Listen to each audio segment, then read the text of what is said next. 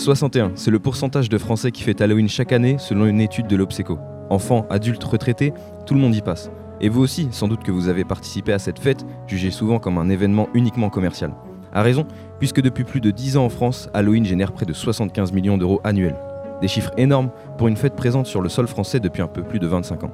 Mais savez-vous qu'en réalité, Halloween existe sur notre sol depuis plus de deux siècles? Revenons-en aux sources. La première fête des morts a plus de 2500 ans.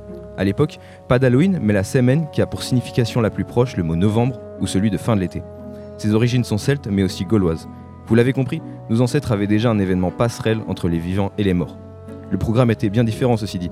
Pour commencer, pas de jour fixe. Les Celtes n'utilisaient pas le calendrier grégorien, mais plutôt un calendrier lunaire. Ainsi, la fête était planifiée par la pleine lune la plus proche et non par un 31 octobre.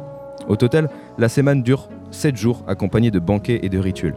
Jour 1 et 2, les habitants se recueillent et rendent hommage aux défunts.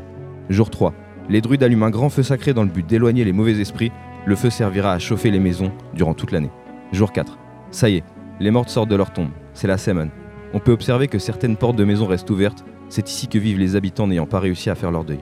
Ils espèrent au plus profond de revoir leurs proches, partis trop tôt. Jour 5, 6 et 7. Les villageois peuvent souffler. Tout s'est passé sans, sans encombre et les défunts sont rentrés dans le royaume des morts. Ces trois jours sont généralement accompagnés de grands buffets. Une fête petit à petit oubliée en ex-Gaule, quoique présente dans certaines régions, mais j'y reviendrai tout à l'heure. Les descendants celtes, eux, avaient toujours au même moment de l'année cette coutume, notamment chez les Irlandais et les Écossais. Ceci dit, elle a bien changé, le nom d'Halloween est maintenant utilisé. C'est la contraction de All Hallows Eve, la veille de tous les saints en France, plus communément appelée Toussaint.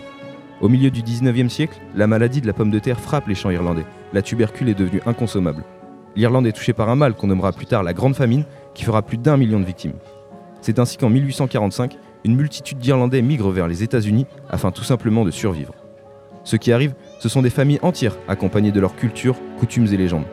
Halloween met alors un pied sur le sol américain, c'est le début de ce que nous connaissons aujourd'hui. Les Américains adorent cette fête et l'adoptent. Trick or treat, l'expression est répétée par des millions de jeunes déguisés le 31 au soir. Halloween arrive bien plus tard en France.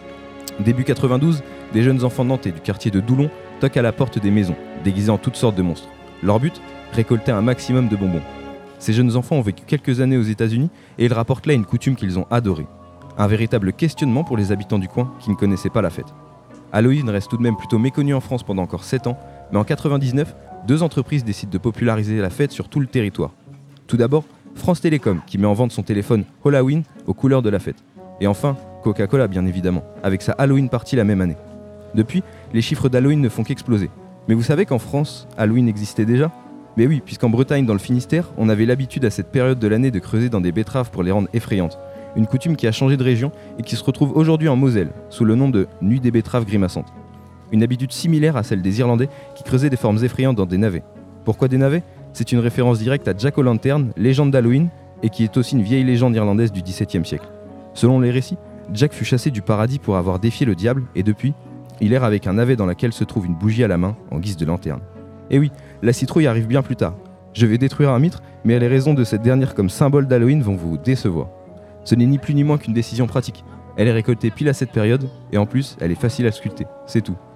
En tout cas, moi je vais vous laisser profiter de ces orthonales pour en apprendre un petit peu plus sur le cucurbitacé le plus célèbre du monde.